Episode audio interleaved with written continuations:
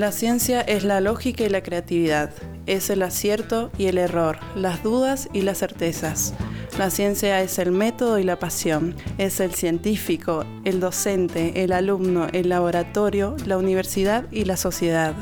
La ciencia no se agota en el paper, la ciencia está hecha para ser contada.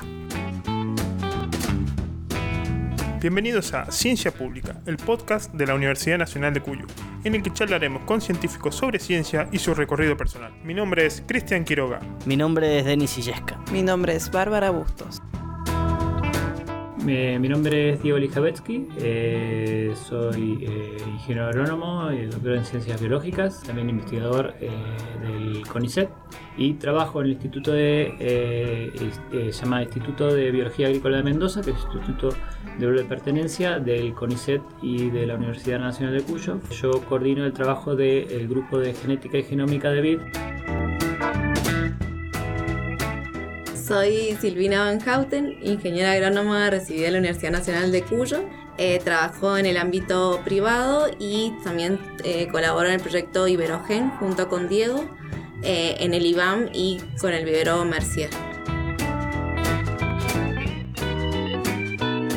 Bueno, Diego, Silvina, bienvenidos a un nuevo podcast de Ciencia Pública. Vamos a charlar un poquito sobre lo que están investigando, también sobre sus recorridos personales. Diego y Silvina están eh, investigando sobre el Malbec, sobre el cambio climático, eh, están investigando sobre cómo hacer vino en el siglo XXI, nada más y nada menos con todos los desafíos que esto implica. Y para empezar, quiero que cada uno de ustedes me, me cuente justamente cómo ven el papel del vino, el papel de la vitivinicultura hoy en la Argentina. ¿Qué, ¿Qué papel juega el vino en lo social, en lo productivo, en lo cultural? Hace pocos años el vino se declaró bebida nacional en la Argentina. ¿Y qué, rol juega el vino para ustedes en la Argentina, para empezar? Bueno, ¿qué Muy buenos días. Gracias, Denis, este, por la, invitación. A ver, es que es interesante la pregunta porque justamente una de las cosas que hace tan particular hacer investigación, hacer ciencia en, en, en, vid, digamos, porque nosotros trabajamos mucho más con la planta que, que con el vino, pero una de las cosas eh, que a mí particularmente desde el inicio, cuando empecé a trabajar con esto, este, es justamente la relación que tiene el, eh, digamos, lo cultural, eh, sobre todo en, en, las ciudades, en los pueblos, las provincias, este, en donde está tan arraigado y cómo es algo que se vive desde desde la casa, digamos. La, gente tiene parrales en la casa, o sea, por ahí no conocen mucho de la viticultura, pero tienen, tienen vides, tienen uvas, por ahí las, es para consumir, para comer, pero es una cosa que forma, forma parte de todo. Bueno, por ejemplo, aquí todo lo que tiene el, tema de la vendimia y la fiesta de la vendimia, son, son todas cosas en donde donde trasciende, por eso también a veces es interesante para hacer investigación o para pedir proyectos que por ahí veces son competitivos, pero uno trabajando en Bit tiene como una cierta ventaja porque es como que, bueno, como decís vos, ¿no? El tema este de bebida nacional, el tema de, que tiene mucha más trascendencia. Nosotros lo vemos aquí desde Cuyo, lo vemos como una cosa que es de aquí, pero no.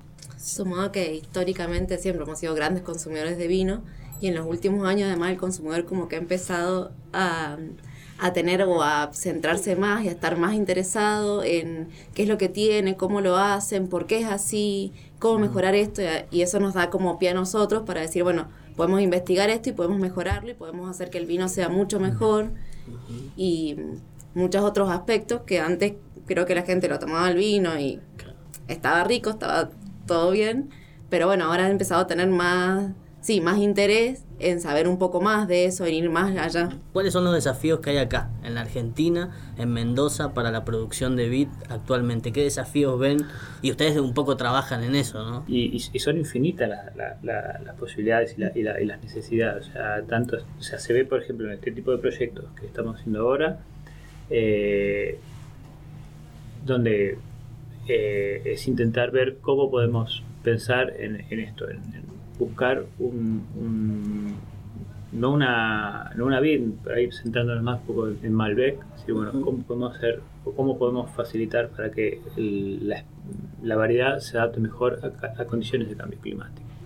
Bueno, para eso hay, por ejemplo, una de las principales cosas a, a entender es cuál es la variabilidad genética que tenemos en Malbec. O sea, el Malbec no es una planta, no es un clon, no es un...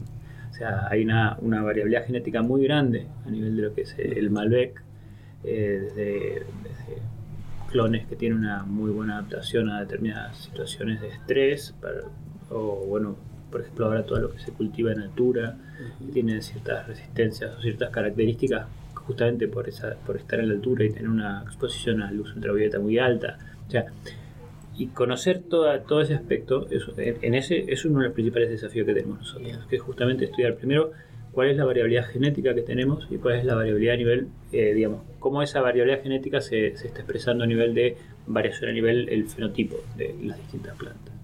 Eso es el primer Y es verdad que, bueno, ya mucho, hay muchos estudios y mucho que ya está demostrado que sí, el cambio climático está presente y genera cambios en el desarrollo y toda la fenología del, de la planta. Pero entonces ahora nosotros pensamos, bueno, ya está, si eso ya está, ya todos lo sabemos, es de amplio conocimiento que hay cambio climático. No, hay cambio climático y que genera, tiene sus consecuencias en el vino. Bueno, busquemos la solución dentro de lo que tenemos ahora, sin pensar en decir, bueno, busquemos nuevas variedades. No, capaz que con la variabilidad genética natural que hay, yo puedo encontrar un clon que se adapte un poco más, un poco mejor a los nuevos, a las, sí, cambio climático, las nuevas condiciones que vamos a tener. Bueno, han nombrado mucho cambio climático, es como la figurita aquí que ha aparecido. Y quisiera saber de qué hablamos cuando hablamos de cambio climático, qué, qué significa. En términos generales, bueno, aquí se espera que haya, un, por un lado, un incremento de las temperaturas, sobre todo la, relación de, las variaciones a, nivel eh, anual, pero después tienen efecto directo sobre, en caso concreto de, las vides, por ejemplo, eh, el, aumento de temperatura tiene un efecto por ahí muy dramático en lo que es en el, desarrollo y la maduración de, la planta.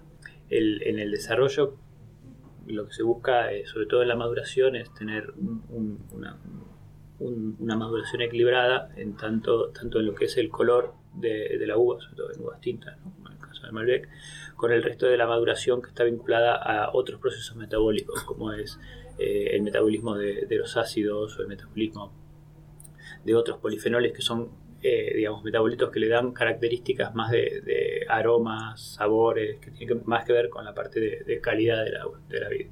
Y son procesos que responden de manera diferencial a la temperatura.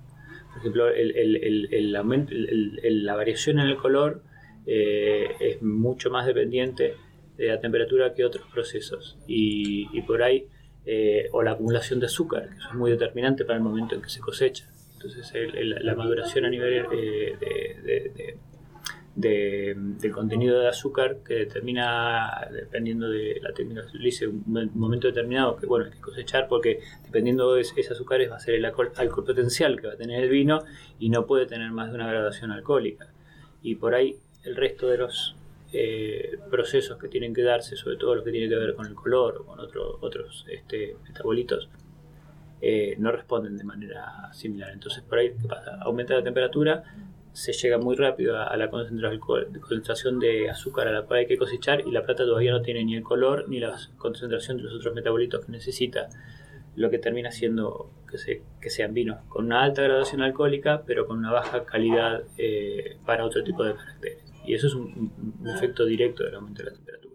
Claro, si vamos en realidad, si hacemos como la curva de maduración, vamos viendo que tenemos como una maduración fenológica, que es todos estos compuestos secundarios que nombraba Diego, y tenemos la maduración más azucarina en el aumento de los Brix. Lo que pasa es que el aumento de temperatura provoca que esas dos curvas como que empiecen a ser más, más grande la diferencia, estén más distanciadas, entonces es más difícil encontrar el punto como exacto de cosecha donde yo logre una maduración fenológica deseada para que después esto se vea reflejado en el vino, pero no se me pase o cómo lo enmarco para eh, coordinarlo con la maduración, con el aumento de los bricks.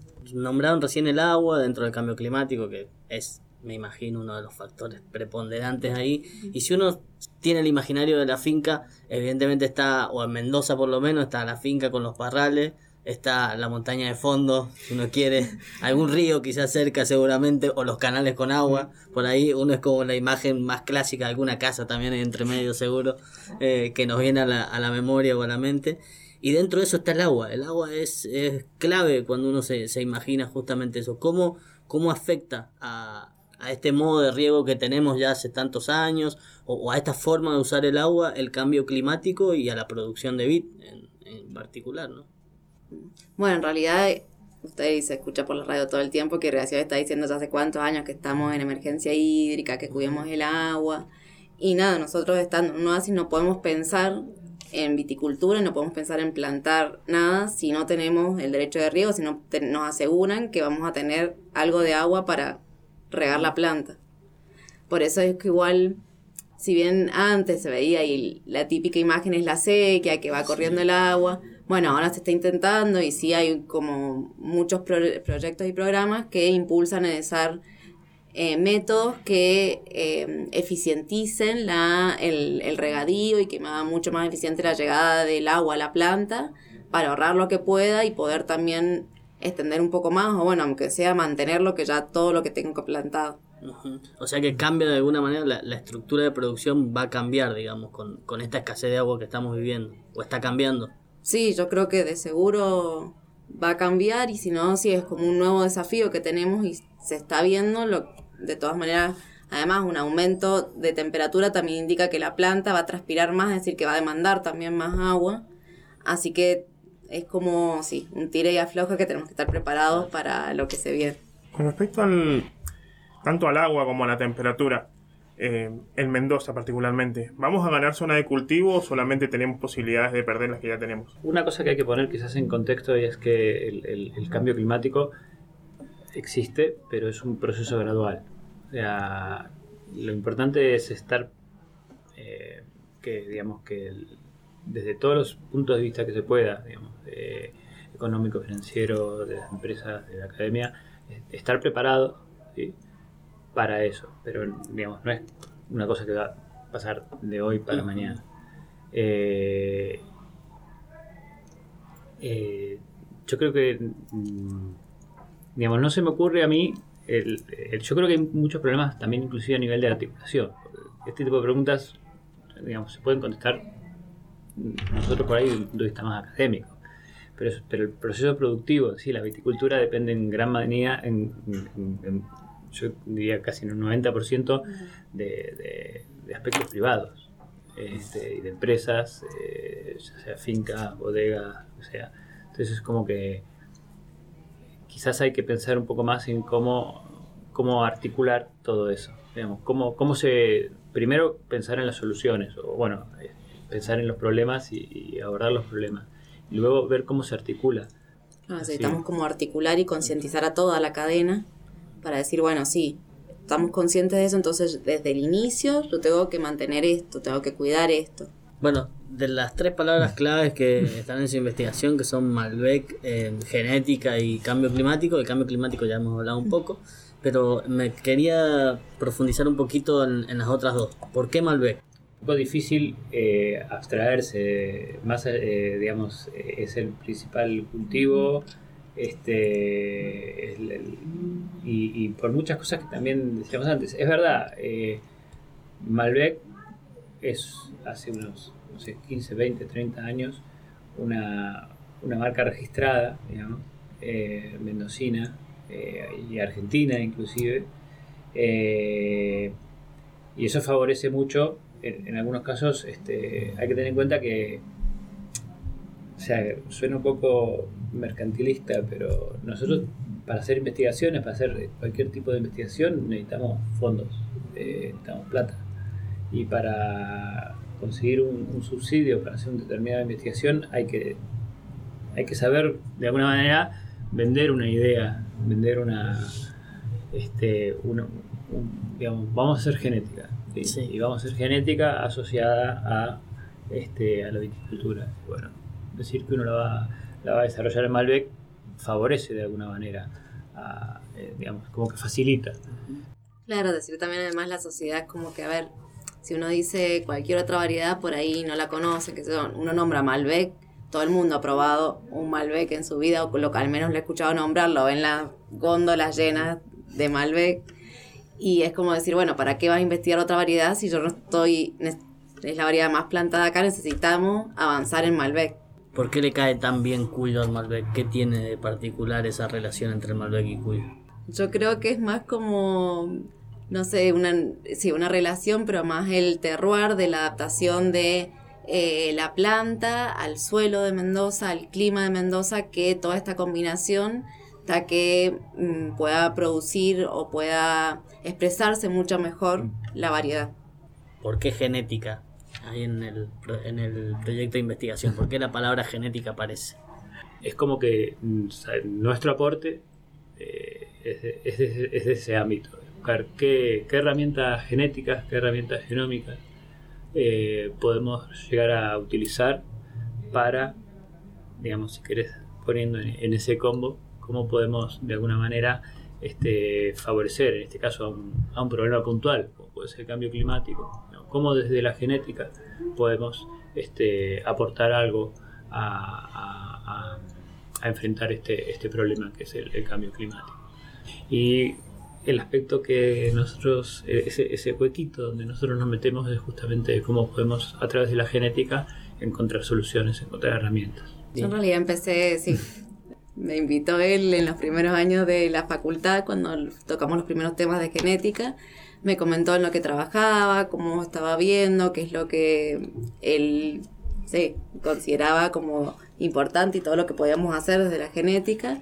Y bueno, así desde que empecé la facultad, los primeros años, ya empecé de a poco a participar en pequeños proyectos. Bueno, ¿y cómo se hace para producir vides resistentes al cambio climático?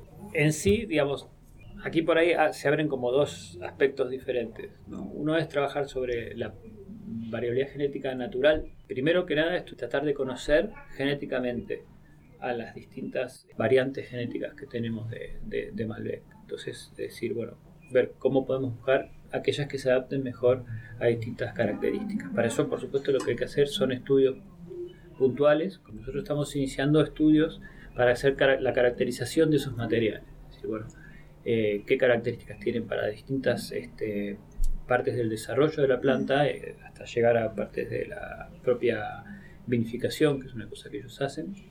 Y decir, bueno, cómo podrían eh, responder mejor a distintas, digamos, distintos problemas que tiene que, digamos, como consecuencia del cambio climático. Claro, este primer camino partiría de la hipótesis no es cómo se hace una variedad resistente, sino cómo encontramos la variedad resistente. Ah, y luego después existen otras aproximaciones, digamos, que es decir, bueno, a ver, no porque no, haya las soluciones, sino para buscar adaptarlo desde otros, digamos, otras herramientas que da la propia genética, como por ejemplo, que ahora está muy en boga, como la edición génica, el desarrollo de, nuevas variedades, eh, intentando no necesariamente una, transgénesis en sí, sino eh, modificar los propios genes de la planta eh, para intentar tener este, una resistencia o una tolerancia, bien,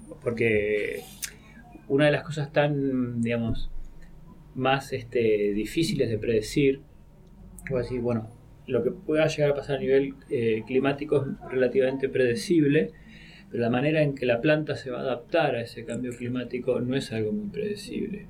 Eh, desde el punto de vista general, yo creo que sí, es decir, eh, hay muchos ensayos que se hacen en este momento para ver, bueno, cómo podría ser el efecto sobre la planta del cambio climático. Si se piensa en que de aquí a 100 años van a aumentar 2 grados la temperatura media, entonces, bueno, sometamos a la planta a un aumento de temperatura de 2, 4 grados. Pero a la planta no le va a pasar eso la planta va a coevolucionar con el aumento de la temperatura. O sea, eh, entonces, y, las plantas en general, pero las vides en particular, son muy flexibles en ese sentido. Entonces, es posible que la planta vaya evolucionando y vaya adaptándose naturalmente a ese cambio y que realmente nosotros no tengamos que hacer nada.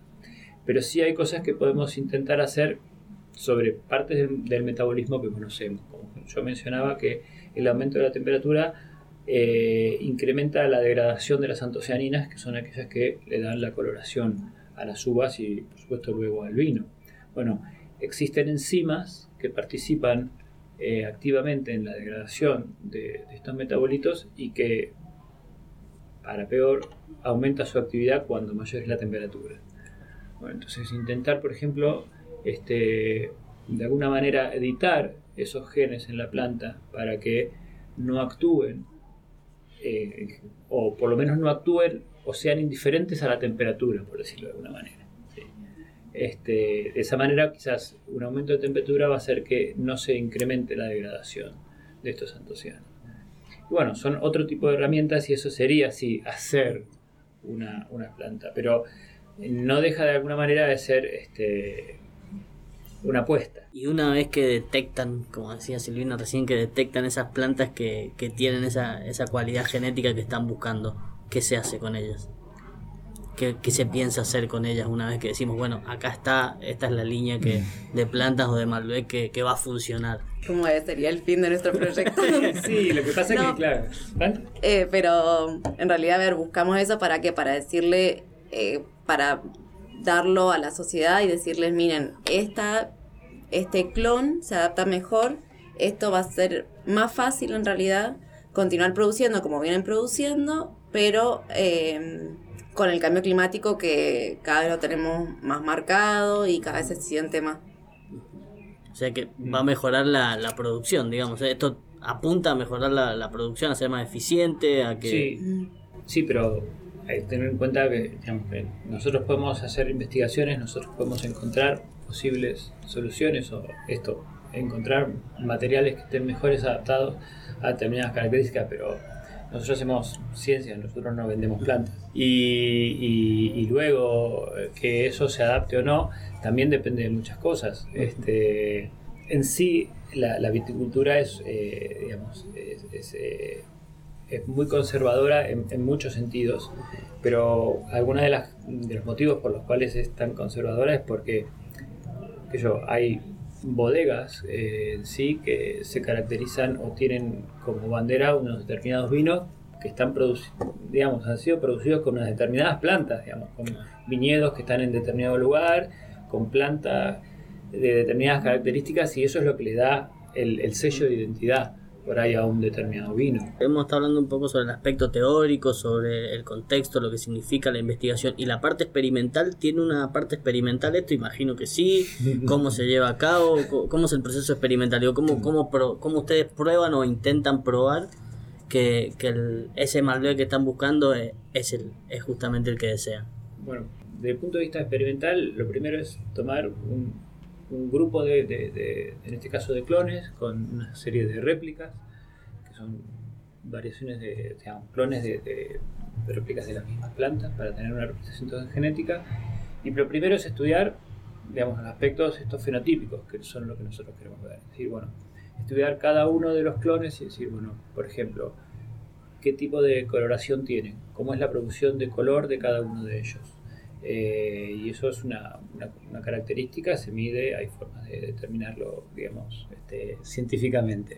Lo mismo para otras características, como puede ser el contenido de ácidos, el eh, contenido de sólidos solubles, eh, bueno, hay una serie de, de, puntos que nosotros miramos. Esto era el ciclo, como decía ella, cuánto, cómo es el ciclo de maduración de la planta, desde que la planta florece hasta que la planta madura, cuánto tiempo pasa, qué influencia tiene el, el, clima o la temperatura durante ese periodo, eh, en el largo de ese periodo. todas características que nosotros le vamos apilando, ¿no? Vamos, eh, y hay cosas que se hacen a, campo, básicamente, pero otras cosas que hay que muestrear en distintos momentos de la planta, no sé, en cuatro o cinco momentos desde la floración hasta la maduración hay que hacer muestreos y bueno, hay determinaciones eh, bioquímicas, químicas que se van haciendo en laboratorio. ¿Las plantas están en finca, en invernadero? ¿En qué, dónde, cómo trabajan el tema la vid? Eh, bueno, en realidad tenemos, estamos trabajando con una técnica de fruiting cutting, que es tenerlo como una especie así en invernadero, y lo comparamos con lo que pasa a campo, con plantas, sí, directamente en el viñedo. Tienen como dos grupos, uno de control, digamos, y algo así. Más que de control me permite esta técnica, puedo eh, ahorrarme un ciclo más. Yo entonces tengo como Está demostrado que la fenología se mantiene eh, con esta técnica. Yo puedo comparar y entonces en un año hago como analizo dos ciclos a la vez.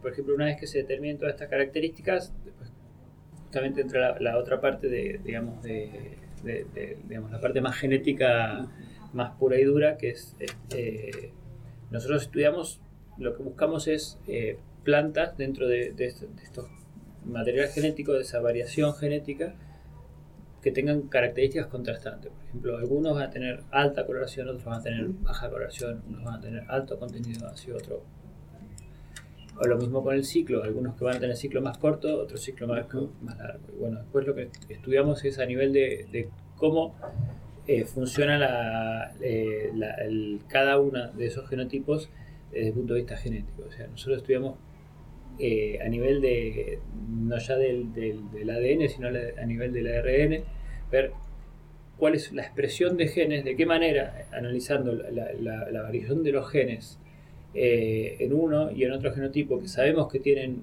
dos fenotipos muy contrastantes, bueno, cuáles son los genes, cuáles son las proteínas que están diferencialmente expresados en un caso y en otro. De esa manera intentamos encontrar cuál es la base genética para que estas plantas sean diferentes. Eso nos ayuda de distintas maneras. Primero para entender, para conocer, saber cuál es, cómo, cómo se regulan esos procesos. O sea, por qué esta es, eh, tiene un ciclo más largo que la otra. O sea, qué genes están involucrados en esos procesos. Y por otro lado, eso también luego, a, a la larga, también sirve porque uno puede ir desarrollando como son marcadores genéticos. Es decir, bueno, sabemos que eh, aquellos nuevos genotipos que tengan una expresión determinada para estos genes, es posible que tengan un fenotipo de estas características. digamos. Y yéndolo con la línea que hablábamos recién de las dos alternativas que tenemos por ahí, una vez descubierto cuál es el gen que actúa y cómo podemos mm, probar o saber a dónde tenemos que editar un poco esos genes para que se exprese, no se exprese, lo exprese más, menos, lo haga inmune a la temperatura. A- a- Estás hablando de edición genética, estás hablando de características y yo me imagino una tecnología que no está a mi alcance. No. ¿Eso es así o no? ¿O hay tecnología acá? ¿O cómo se trabaja en ese sí. tema? No, no, no. Eso, por ejemplo, la tecnología, bueno, digamos, esto se hace todo en- particularmente en, en- en nuestro laboratorio. O sea, hay todo un desarrollo tecnológico que, que- que- que va por otro lado, digamos, pero que tiene que ver con de qué manera, digamos, hay aspectos que tienen que ver con lo que se llama más biología molecular, ingeniería genética, que es un trabajo de laboratorio que, que se hace este, con técnicas de, de biología molecular, más allá de que es, que es una, algo de, de punta, es algo que se hace aquí, pero se hace en toda la Argentina hace mucho tiempo, porque también existe un desarrollo importante de, este tipo de biología molecular de plantas hace más de 20, 30 años, eh, porque se trabaja sobre todo con otro tipo de, de modelos de, de plantas. Y bueno, ese desarrollo de alguna manera nos favorece porque es adaptar determinadas técnicas para trabajar con vid. Nosotros ya hace 3, 4 años que estamos trabajando en, en- en esto. Y luego, digamos, hay un aspecto que es uno de los más complejos de que es la, la- la transformación propiamente de, de- de transformar a un- una vid para este, que exprese este, estos genes modificados. Y es un proceso bastante complejo porque, porque hablábamos antes, porque la propia biología de la vid eh, es muy compleja y no es tan fácil hacer procesos que en otras especies son más sencillos. ¿Dónde es aquí? ¿Dónde es el instituto?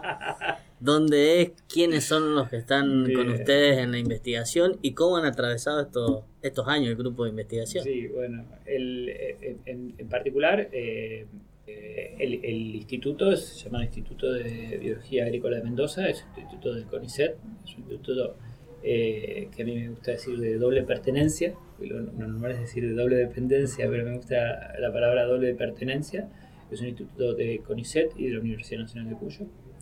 Eh, que ya este año se eh, cumplen 10 años de- del instituto, de hecho ahora en, en diciembre van a haber ciertos este, eventos vinculados a- al décimo aniversario.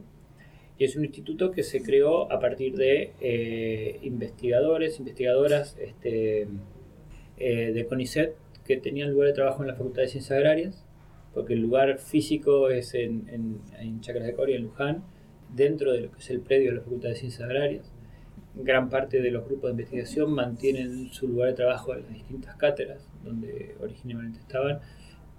El propio instituto tiene algunos laboratorios y algunas dependencias de oficinas que esas son digamos, nuevos y funcionan originalmente éramos creo que ocho personas y, Eh, ahora es un grupo de más de, de, de 60 investigadoras e investigadores.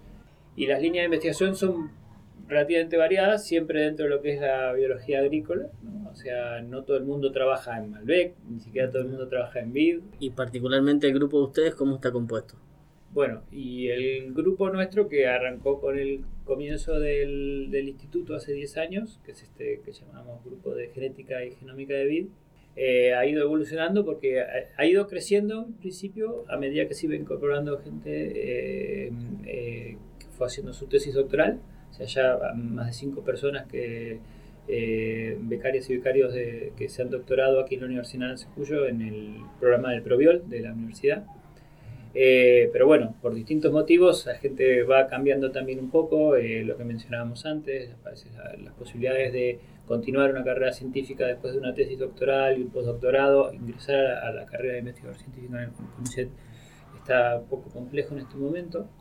Hoy por hoy ya, digamos, actualmente podemos decir que hay, bueno, Silvina, que es becaria de la universidad, hay dos becarias eh, postdoctorales, una que es financiada eh, Cecilia por la Agencia Nacional de Promoción Científica y otra por el CONICET, que es Gabriela.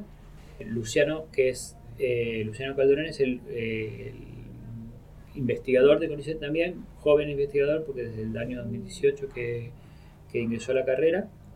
Y bueno, y seguimos en contacto con dos o tres personas que, son estas que yo mencionaba, que hicieron su doctorado, hicieron su postdoctorado con nosotros, como Claudio, que ahora está en la cátedra de fitopatología, eh, Constanza, que este, ahora está en Buenos Aires en este momento, trabajando en otro grupo, pero bueno, ella ha solicitado el ingreso a la carrera y si, si eso sale bien, existe la posibilidad que, que vuelva y, siga desarrollando su trabajo en el grupo. ¿Y cómo ha sido ingresar en el grupo Silvina, que es una joven allí investigadora?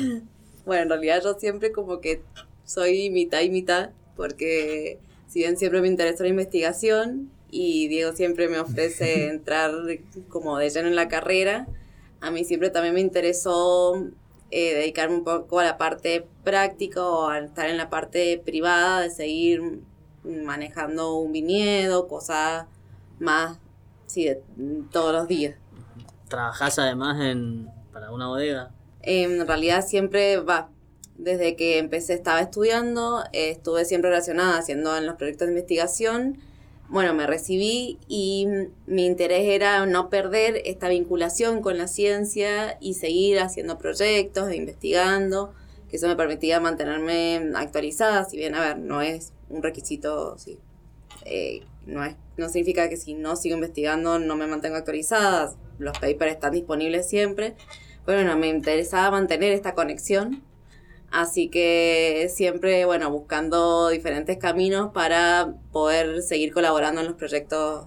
Bueno, y vamos a irnos un poquito para atrás en el tiempo. Me interesa saber cómo ha sido su primera conexión con la ciencia o con la vitivinicultura en este caso. ¿Cuál es el primer recuerdo que se les viene? Si tienen que decir, mira, acá fue el primer momento donde tuve un contacto con la ciencia que después en el camino quizás les hizo llegar hasta acá. Mm mi contacto con las ciencias, inclusive antes de, empezar a estudiar la carrera de grado. O sea, yo, estaba interesado por motivos que no puedo recordar con la genética y empecé a estudiar eh, agronomía porque de alguna manera me interesaba la genética, pero me interesaba la genética de plantas y bueno, esa fue mi forma de, de alguna manera en el desarrollo de la carrera, este, en agronomía en Buenos Aires existía esa, esa posibilidad eh, y, bueno, particularmente eh, tuve luego profesores de, genética, eh, un profesor en particular con el cual yo empecé a hacer una, una primera beca de investigación todavía como estudiante. Y luego, bueno, fue una evolución más o menos normal, la gente que nos dedicamos a la ciencia, una posibilidad de hacer una beca de CONICET en, un aspecto determinado de, de investigación. Eh, hice una tesis doctoral, también la hice en, Buenos Aires. En este caso, después de ser eh, agrónomo, me hice el doctorado en ciencias biológicas. Después el, derrotero es largo, pero porque estuve dos años haciendo un doctorado en Estados Unidos, me volví a Argentina, a Buenos Aires, y luego estuve ocho, casi ocho o nueve años en España. Silvina, el primer recuerdo que tengas de, de la ciencia, de las vides, yo en realidad entré a la facultad y nunca fue mi idea, bueno, no, tenía fija que yo quería eh, especializarme en viticultura, pero sin querer de a poco, como en todos los proyectos de investigación que estuve, siempre estaba relacionado con la vid, la viticultura, el vino.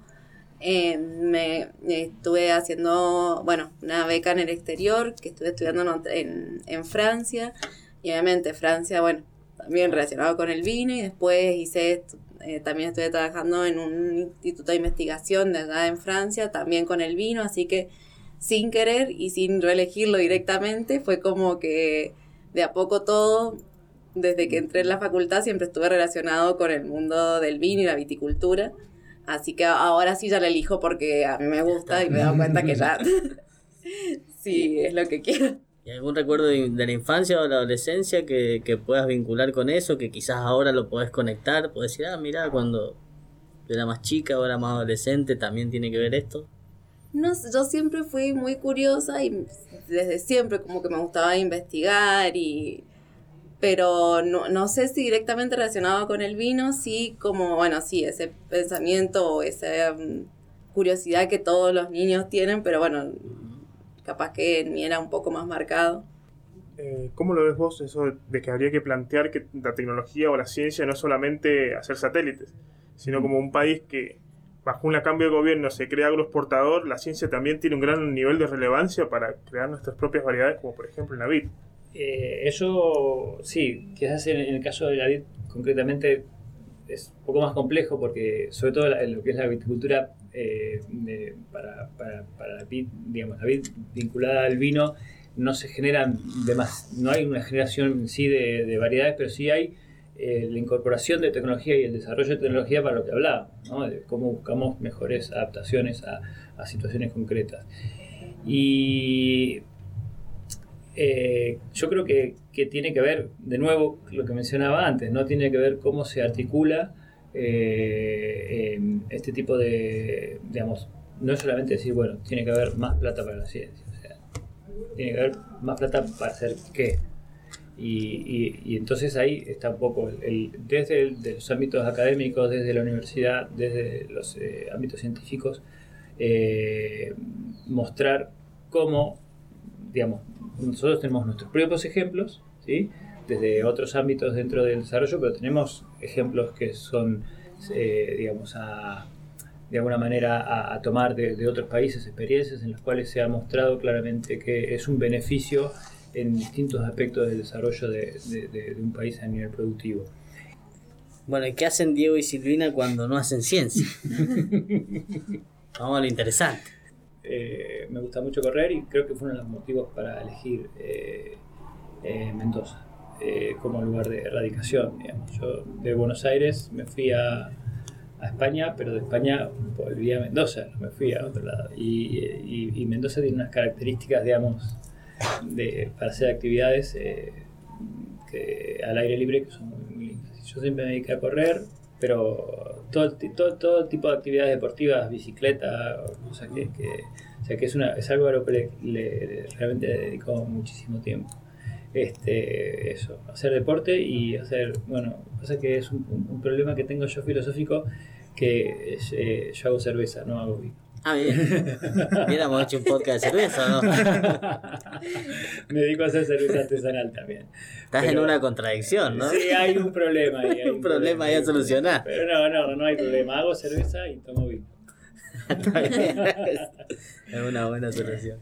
Yo a mí también me encanta hacer deporte y en realidad soy un poco hiperkinética, así que siempre estoy buscando como, bueno, hacer otra cosa, no sé, empezar a tocar la guitarra, algún instrumento, eh, hacer algún otro curso no relacionado con eh, mi carrera, sino, no sé, eh, idiomas o, no sé, hasta yoga he pensado también hacer cursos, para así estar siempre, soy, siempre hago muchas actividades, me gusta como partir y poder tener otras visiones fuera del trabajo.